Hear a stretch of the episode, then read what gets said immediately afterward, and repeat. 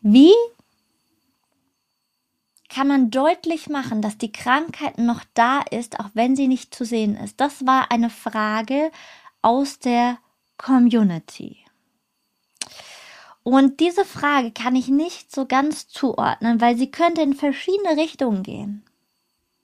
Ich beantworte sie so, wie ich sie aus dem ersten Impuls heraus verstehe. Und da stellt sich bei mir die Gegenfrage. Stellst du diese Frage, weil du selbst erkrankt bist und du das Gefühl hast, dich rechtfertigen zu müssen, dass du dich erklären und rechtfertigen musst, dass du in deiner Schwäche stehst, zum Beispiel? Ja. Zum Beispiel Thema Depression. Da gibt es ja auch immer wieder Abstufungen. Also es gibt zahlreiche Menschen, die an Depressionen leiden, die aber dennoch so in ihrer Konzeption sind, dass sie sich, ja, hübsch machen, sich ähm, gut anziehen, sich schminken, immer freundlich sind, immer lächelnd, also den Eindruck im Außen geben, dass sie kerngesund sind. Doch innerlich bleiben sie leer und sind zutiefst verzweifelt. Solche Menschen haben häufig das Problem, dass man ihnen nicht glaubt, dass sie an einer Depression leiden. Dann ist natürlich auch nicht die Antwort darauf, hüll dich jetzt in Sack und Asche, pfleg dich nicht mehr, putz bitte nicht mehr die Zähne und äh, wasch dir nicht deine Haare und so ein Zeugs, damit man deine Depression sieht. Das ist nicht die Antwort. Gerade da ist es hilfreich, authentisch zu sein. Ja, ich schaffe es immer noch, mir eine Form zu geben, denn ich möchte im Außen immer noch dazu, dazugehören. Ich möchte immer noch auf diese Weise meine Würde wahren. Doch innerlich bin ich zutiefst traurig und verzweifelt und suche danach, dass zum Beispiel das Bedürfnis nach Nähe erfüllt wird. Und hier geht es um Authentizität und aufrichtiges Kommunizieren. Also frag dich, zu welchem Zweck fühlst du dich aufgefordert, deutlich zu machen, dass eine Krankheit, die nicht immer sichtbar ist, dennoch existiert. Auch eine Schmerzerkrankung ist ja von außen nicht sichtbar. Und wenn du davon sprichst, also wenn ich jetzt diese Frage, die du mir gestellt hast, von einer anderen Sicht beleuchte, wenn du davon sprichst, dass du zu einem Allgemeinmediziner beispielsweise gehst und dein Körper oder deine Psyche leidet an einer Krankheit, die man nicht sieht und er nimmt dich nicht ernst, dann empfehle ich dir in jedem Fall, dass es Sinn macht, zu einem ganzheitlichen Arzt zum Beispiel zu gehen oder einem anderen Arzt, der sich mit dem Krankheitsbild auskennt und absolut empfehlenswert bei einer Vielzahl von Erkrankungen von mir absolute Nummer eins mit, dass du im Parallel dazu auch einen therapeutischen Weg gehst oder dir einen guten Coach suchst. Das ist eine ganz, ganz große Empfehlung, um an die Wurzel der Thematik zu kommen. Wie finde ich wirklich die Ursache? Die nächste Frage. Und wie kann ich dir wieder den Weg zu einem Therapeuten oder Coach empfehlen, um sich in der Reflexion mit einem Außenstehenden immer wieder besser zu verstehen?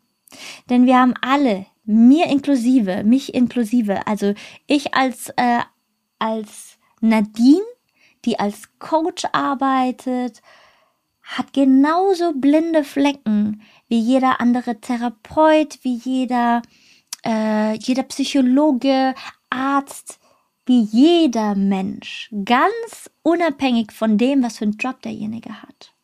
Auch wenn es manchmal im Außen anders dargestellt wird. Aber wir alle haben das. Und du kannst es nur über die Selbstreflexion, also durch die Introspektion, und das bedeutet, eine nach innen gerichtete Beobachtung herausfinden. Nicht im Außen herausfinden, sondern nur nach innen gerichtet.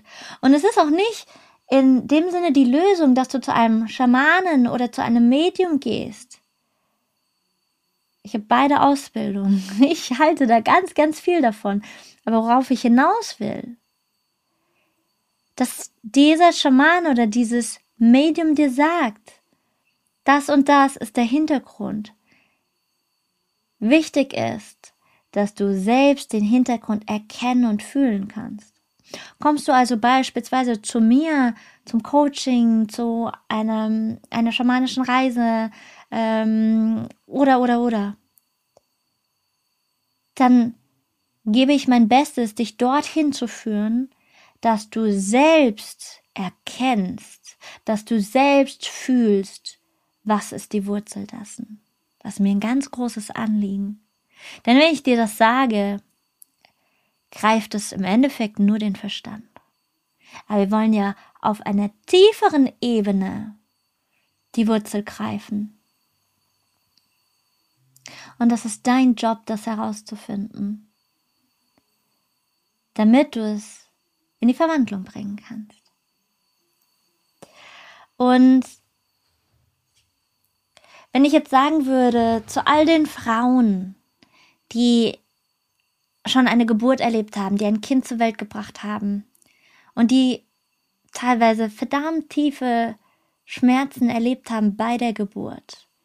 Und ich sage jetzt ihnen, hey, du hast einfach im falschen Stuhl gesessen.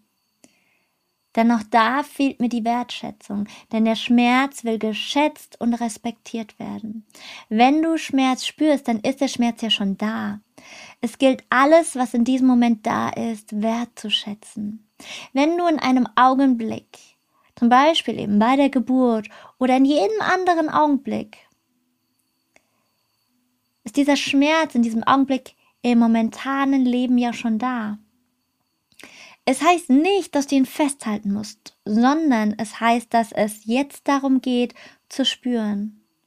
Jetzt fühle ich den Schmerz. Ich kann atmen. Ich kann mich daran erinnern, dass nur der Körper Schmerz spürt, dass mein höheres Selbst unberührt bleibt. Das ist der Moment, wo ich den Stuhl wechsle.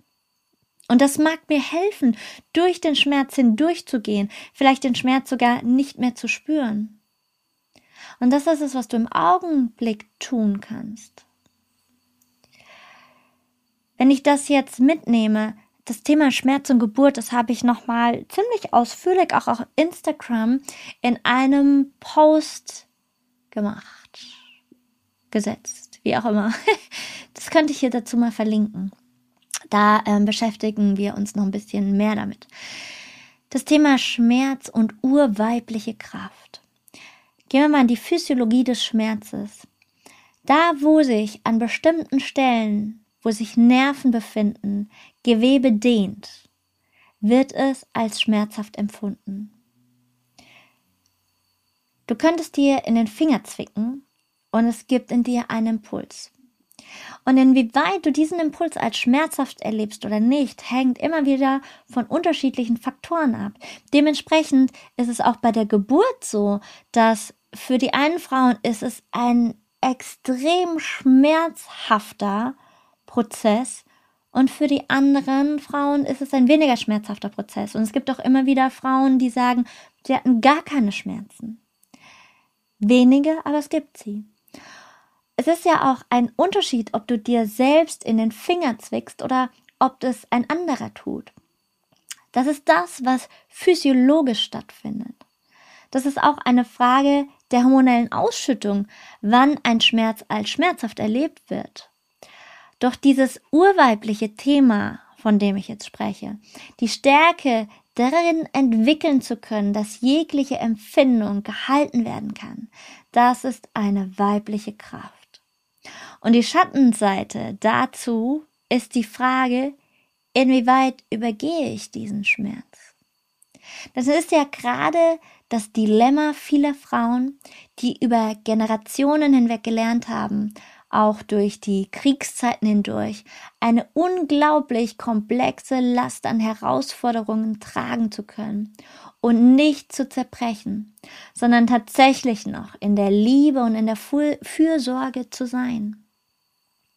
Doch die Schattenseite ist eben, sich den Schmerz nicht mehr bewusst zu machen und nur noch zu funktionieren. Falls du es nicht weißt, ich bin ein riesen, riesen Fan von Schattenarbeit. Ja. Und darin eben anzuerkennen, ja, es ist die urweibliche Kraft, die fähig ist, den Schmerz zu halten und ihn damit auch zu verwandeln und ihn damit auch in Liebe annehmen zu können. Und das ist eine wundervolle Kraft, die selbstverständlich Männer oder Männern wie auch Frauen zur Verfügung steht, denn dieser Anteil schwingt ja auch in jedem Mann. Und wenn wir diese Kraft nutzen können, dann müssen wir diesen Schmerz nicht mehr abwehren, indem wir ihn ignorieren, indem wir Gefühle ignorieren, indem wir ihn bekämpfen oder andere bekämpfen. Das braucht es dann nicht mehr. Du siehst, Entwicklung und Heilung ist ein komplexes Geschehen. Es ist nicht wie das Backen eines Kuchens, in dem du eine Zutat gegen die andere austauschst. Was bedeutet Gesundheit für mich? Gesundheit bedeutet für mich auf allen Ebenen deines Seins in Übereinstimmung zu stehen. Also Körper, Geist und Seele.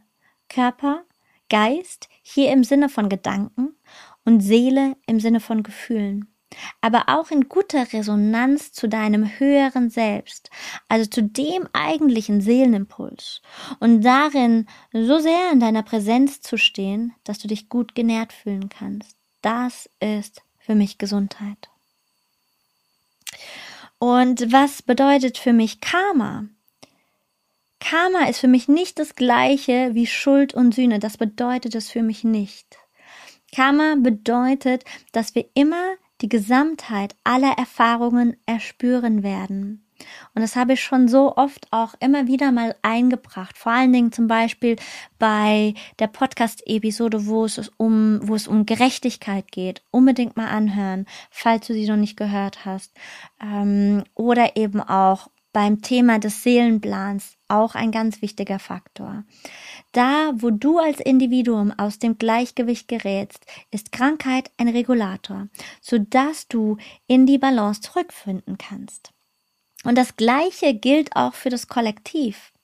Corona breitet sich über die Welt aus und das zeigt, dass wir ins Ungleichgewicht geraten sind.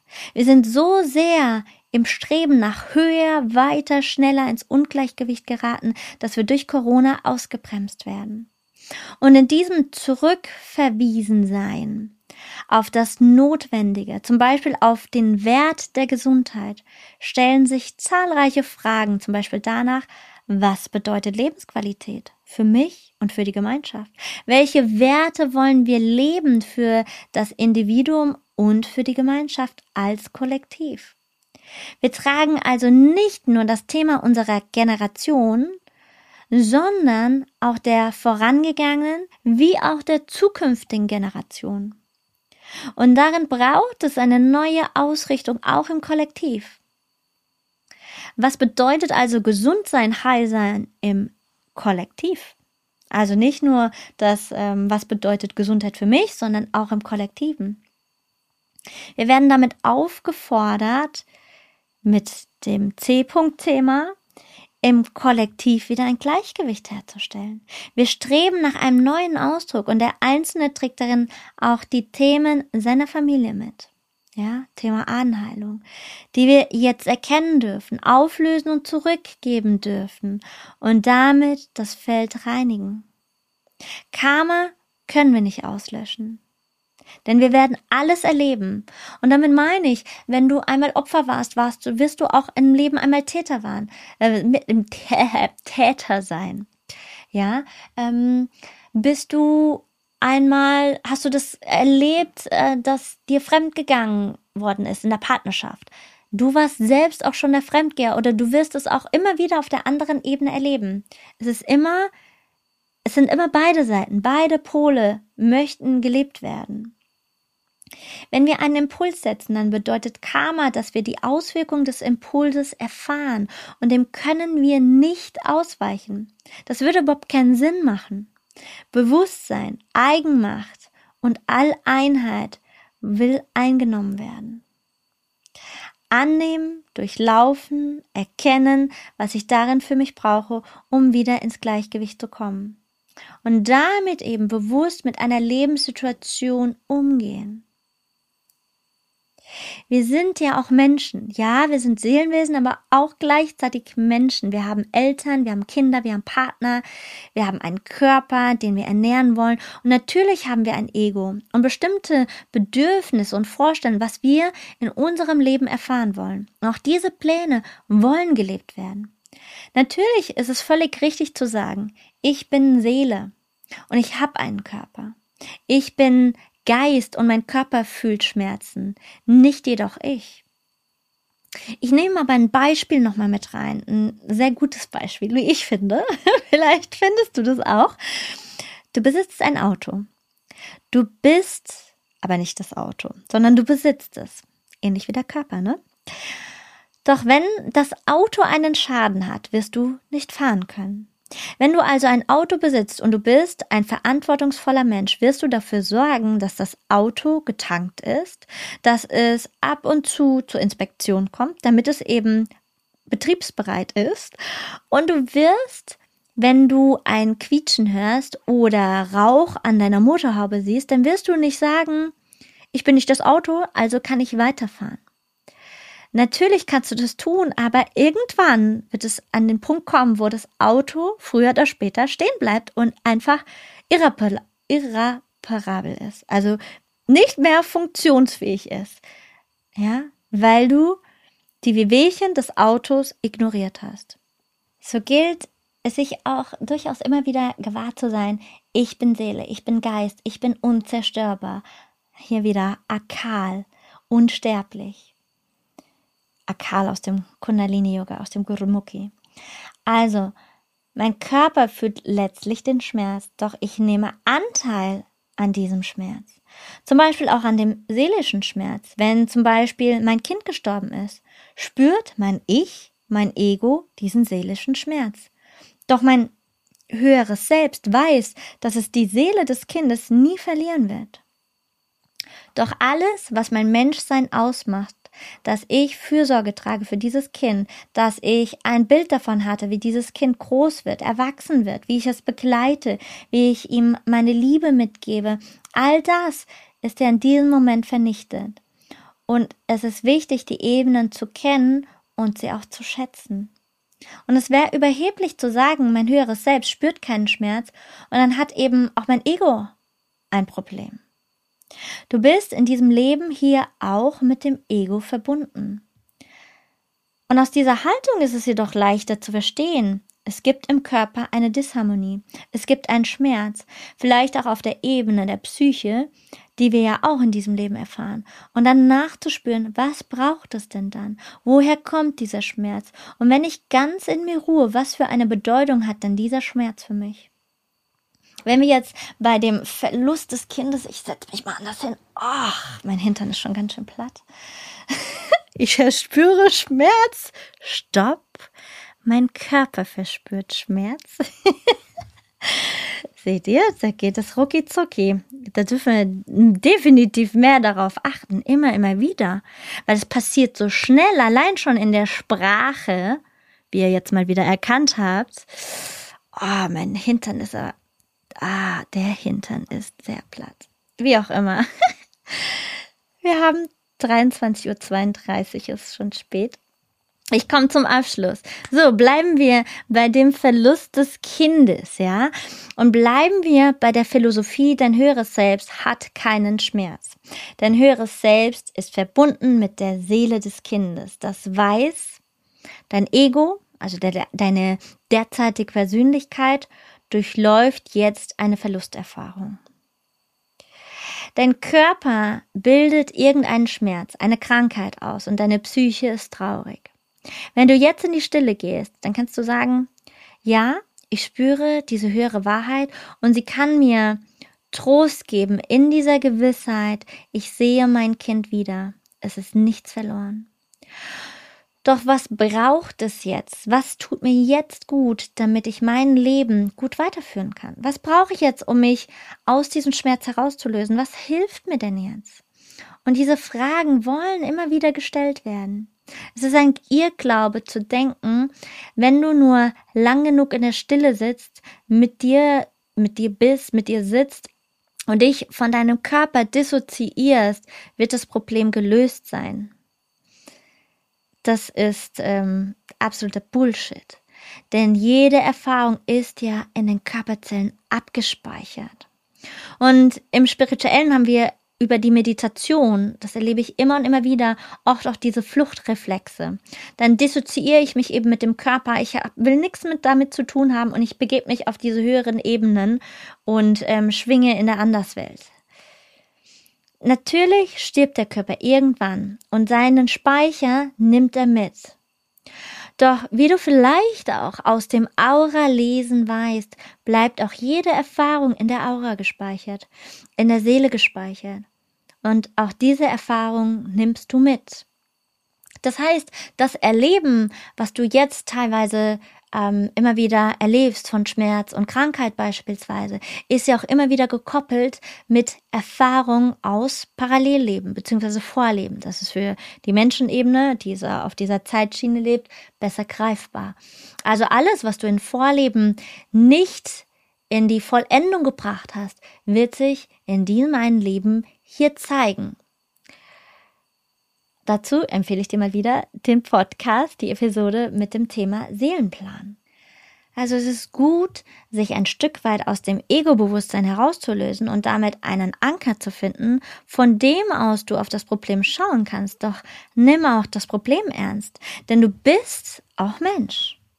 Kurt Tepperwein zum Beispiel, den ich hier ja auch schon im Podcast hatte im Interview, sagt ja immer, das Menschsein ist eine Illusion. Und ja, aus einer anderen Perspektive ist auch das Menschsein Illusion. Ich nehme dich mit in ein Beispiel. Du schaust einen Film und du spürst in einer spannenden Szene, du, du, du, du, du, du, wie dein Körper Schweiß produziert.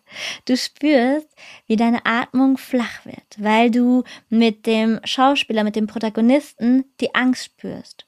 Und du spürst die Freude, wenn es zu einem Happy End kommt. Natürlich ist es alles Illusion, doch dein Körper reagiert. Und deswegen möchte ich dich daran erinnern, du wählst dieses Leben, um bestimmte Erfahrungen zu durchlaufen. Wenn du ein Ticket liest für eine Achterbahn oder eine Geisterbahn, willst du eine Erfahrung durchlaufen. Und es macht keinen Sinn, während der Fahrt auszusteigen, sondern du musst dabei bleiben. Du durchläufst die Erfahrung. Du weißt, jede Angst, die du spürst, hierin ist Illusion. Doch diese Illusion ist ja der Situation angemessen. Denn dein Körper verliert die Kontrolle über die Situation. Wenn du es so siehst, kannst du die Gefühle relativieren.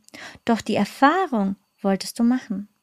Du willst nicht in eine Achterbahn steigen und das gleiche erleben, wie als würdest du einen Waldspaziergang machen. Dann würdest du dich gar nicht in die Achterbahn setzen.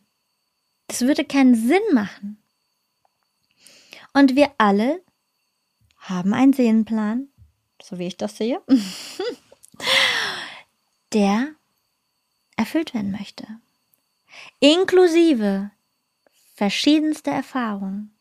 Die Kunst besteht also darin, die Gefühle und das Erleben des Menschseins anzunehmen und zu schätzen und sich nicht damit zu verstricken. Zu wissen, es ist eine Illusion ohne sich vom Menschsein zu dissoziieren. Und jetzt komme ich nochmal zu dem Erleuchteten und äh, dem Thema Schmerz. Ein Erleuchteter, der spürt die Sensation, das Phänomen des Schmerzes, doch er geht damit nicht in Resonanz. Er kann es durchfließen lassen. Also er spürt nicht in dem Maße, wie ich zum Beispiel Schmerz spüre. Ein Erleuchteter kann sich in der Meditation den Körper so steuern, dass er bestimmte Hormone ausschüttet, die ihn auch schmerzunempfindlich sein lassen. Und du kennst das Phänomen auch. Wenn du dir zum Beispiel, Achtung, jetzt wird's eklig, einen Finger abhackst, ist schon vorbei. Es war nur kurz eklig. Dann wirst du im ersten Augenblick keinen körperlichen Schmerz spüren, weil es ein Selbsthilfeprogramm des Körpers ist, Stoffe zu produzieren, die den Körper den Schmerz erst einmal nicht spüren lassen, damit du agieren kannst. Der Schmerz kommt hinterher. Und wenn du entsprechend geschult bist, könntest du dich in einen bestimmten Zustand meditieren. Diese Stoffe in deinem Körper zu produzieren und dann würdest du auch diesen Schmerz nicht spüren. Es ist ähnlich wie bei einem Fakir. Der hat es auch ziemlich drauf. Das heißt, der Körperimpuls des Schmerzes ist da. Es wird ein anderer Stoff ausgeschüttet und du leitest den Schmerz an deinem Bewusstsein, an deinem Gewahrsein vorbei. Und dazu braucht es Training. Es braucht eine entsprechende Lebensführung. Und da sind wir auch bei dem Thema der einmal sowieso Bewusstwerdung, sowieso bewusste Lebensführung, ganz klar. Ähm, darüber ähm, geht der ganze Podcast. und ähm, gleichzeitig aber auch ein Thema der Disziplin, wo es mit Sicherheit bald auch einen Podcast zu geben wird. Was bedeutet deine Energie immer wieder anzuheben und dafür zu sorgen, dass deine Energie möglichst angehoben bleibt. Das ist eine bewusste, eine bewusste Lebensführung. Zum Beispiel, nehmen wir mal ein Beispiel wieder rein, kann ein Gewichtsheber unglaubliche Gewichte stemmen, doch wenn er nicht in Übung bleibt, wird die Muskelkraft irgendwann nachlassen und Deswegen die, ah, mein Arsch tut so weh. Habe ich es gerade gesagt? Mein Körper verspürt Schmerzen. Entschuldigung, ich muss mich mal anders hinsetzen. Ah, ich sitze schon hier seit einer Stunde. Ah, okay. Ich sage ja, der Podcast wird mal wieder länger. Ich und meine 20 oder 30 Minuten. okay. Wo war ich? Wo war ich? Wo war ich? Hm. Also, der Gewichtsheber und sein Training. Also, wenn immer ein Gewichtsheber aufhört zu trainieren, kann er die Muskelkraft für eine gewisse Zeit halten, aber sie früher oder später wird sie nachlassen. Und die Übung ist immer der Alltag für uns alle. Wie viel Disziplin bekommen wir in den Alltag? Ohne uns zu überfordern und, und, und. Aber wieder ein neues Thema, neue Podcast-Episode. Mm. Übrigens habe ich schon so einige Menschen in meinem Leben kennengelernt, die so viel Wertvolles für diese Menschheit erbracht haben, so tief gedient haben. Und doch sind sie einer Krankheit erliegen oder haben verschiedene Krankheiten im Leben erlebt und, und, und, und, und. Das macht sie doch damit nicht zu einem schlechteren Mensch, Guru, weiß nicht was. Aber auch da, ich durfte mich dahin erst hin entwickeln. Diese ganze Überheblichkeit, die im Feld ja sehr stark schwingt, aus einem eigenen verletzten inneren Kind heraus, die möchte bei uns allen geheilt werden. Also,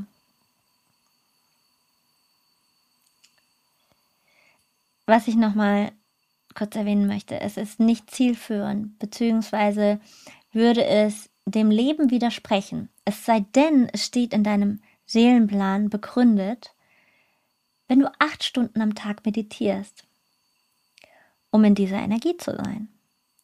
Denn dann würdest du andere Erfahrungen nicht sammeln, die du sammeln möchtest. Doch eine bewusste Lebensführung, dich immer wieder daran zu erinnern, dass du nicht der Körper bist, sondern daran, dass du deinen Körper steuerst, dass du nicht dein Gehirn bist, sondern dein Gehirn steuerst, das muss in dein Bewusstsein übergehen. Und es ist nicht ausreichend, das in einer Meditation zu tun, sondern es brauchst, dass du ein bewusstes Leben führst. Es ist nicht fünf Minuten bewusst und der Rest unbewusst, so wie die meisten von uns agieren, ja, sondern dass du eben nicht mehr fragst, was schmeckt mir, sondern eher, dass du fragst, welche Stoffe tun meinem Körper jetzt gut. Das bedeutet jetzt nicht, dass du ständig irgendwie Diät halten sollst oder dass du irgendwelche Supplements und Pillen schlucken musst, sondern einfach nur aus der Natürlichkeit heraus zu spüren, was tut mir denn jetzt gut? Und dann isst du Obst, dann isst du Gemüse, an manchen Tagen vielleicht eine Scheibe Brot, weil es dir jetzt gut tut. Und vielleicht sind da auch mal Chips dabei, weil es deiner Seele gut tut. Auch dir, du kannst es ja durchleiten lassen. Doch du hast dann keine Sucht. Du wirst auch wählen, welche Menschen tun mir gut. Oder wie viel Beschäftigung mit elektronischen Geräten tun mir gut, um dein Energielevel halten zu können. Und um dich klar zu halten. Und elektronische Geräte, bing, bing, bing, bing, bing, da klingelt's bei mir. Weil, falls du dieses kleine Rauschen im Hintergrund hörst, ich habe es ja heute schon mal gesagt, also kann ich es auch ein zweites Mal sagen, mein Rechner ist im Arsch. Ja, ich bräuchte dringend mal einen neuen Rechner, weil dieser Rechner einfach so sehr überfordert ist von diesen ganzen Podcast-Episoden und ähm, YouTube-Videos und so weiter. Da ist ein MacBook Air einfach nicht geschaffen. Also falls du jemals einen Podcast beginnen willst oder einen YouTube-Channel, empfehle ich dir, dir einen ganz großen Rechner zu besorgen. Bei mir ist es noch nicht so weit. Ich bin am Sparen. Danke für eure Spenden. Und yes, ich glaube, das reicht für heute. Ich habe hier noch einiges mehr mir notiert, aber ich glaube, es ist gut so, wie es ist. Ich werde den Podcast wieder in zwei Teile aufteilen und ähm, zumindest bei Spotify und iTunes. 23.50 Uhr mal gucken, ob ich es heute noch am Montag online setzen kann, ob ich es schaffe. Wir werden es sehen. Und ja, ich wünsche dir eine wundervolle, bewusste Woche, eine bewusste Woche, wo du immer mehr den Weg nach innen findest und hinterfragst, hineinspürst spürst, was tut dir jetzt gut. Ja. Für nächste Woche ist noch alles offen. Es kann sein, dass ich spontan noch ein Interview reinsetze, was ich am 11.11. .11. um 11 Uhr haben werde. es kann sein, dass ich ein Podcast-Interview reinsetze, was schon ein paar Jahre alt ist. Es kann sein, dass es was ganz anderes gibt. I don't know. Ich lasse das jetzt die nächsten Tage entstehen. Und schau mal. Ich danke dir so, so sehr fürs Zuhören. Für mich ist das immer Selbsttherapie pur, wenn ich das immer und immer wieder durchgehe. Ich höre meine eigenen Podcasts immer wieder an und es unterstützt mich selbst sehr. ich gebe es nicht nur meinen Klienten weiter und allen möglichen Leuten, die um mich herum sind, sondern ich höre sie mir selbst an und ähm, ich freue mich immer wieder selbst über meine Podcasts und auch über meine tollen Interviewpartner und auch hier nochmal, das soll ähm, zum einen nicht heißen, dass ich hier irgendjemanden schlecht mache oder oder oder. Nur ganz klar ist natürlich, dass ich nie 100% die, ähm, ja, die Aussagen teile von jedem Interviewgast, ob das Kurt Tepperwein ist, ob das Neil Donald Walsh ist, wobei, da kann ich alles teilen.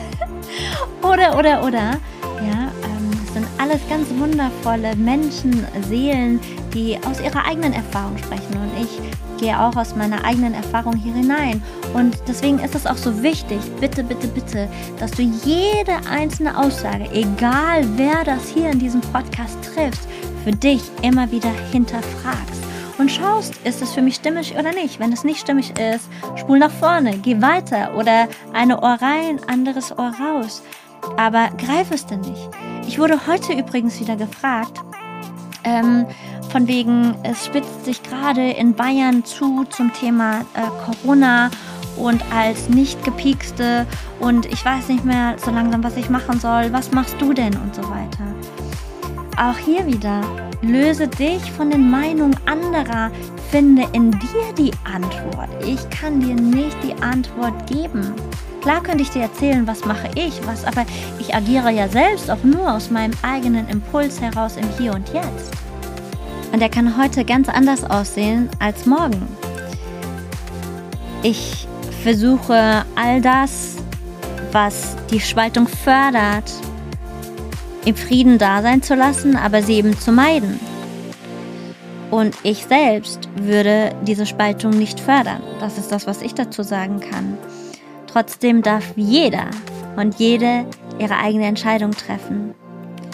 Und die Frage wirst du in dir beantwortet finden, wenn du nach innen gehst. Namaste und Satnam, deine Nadine.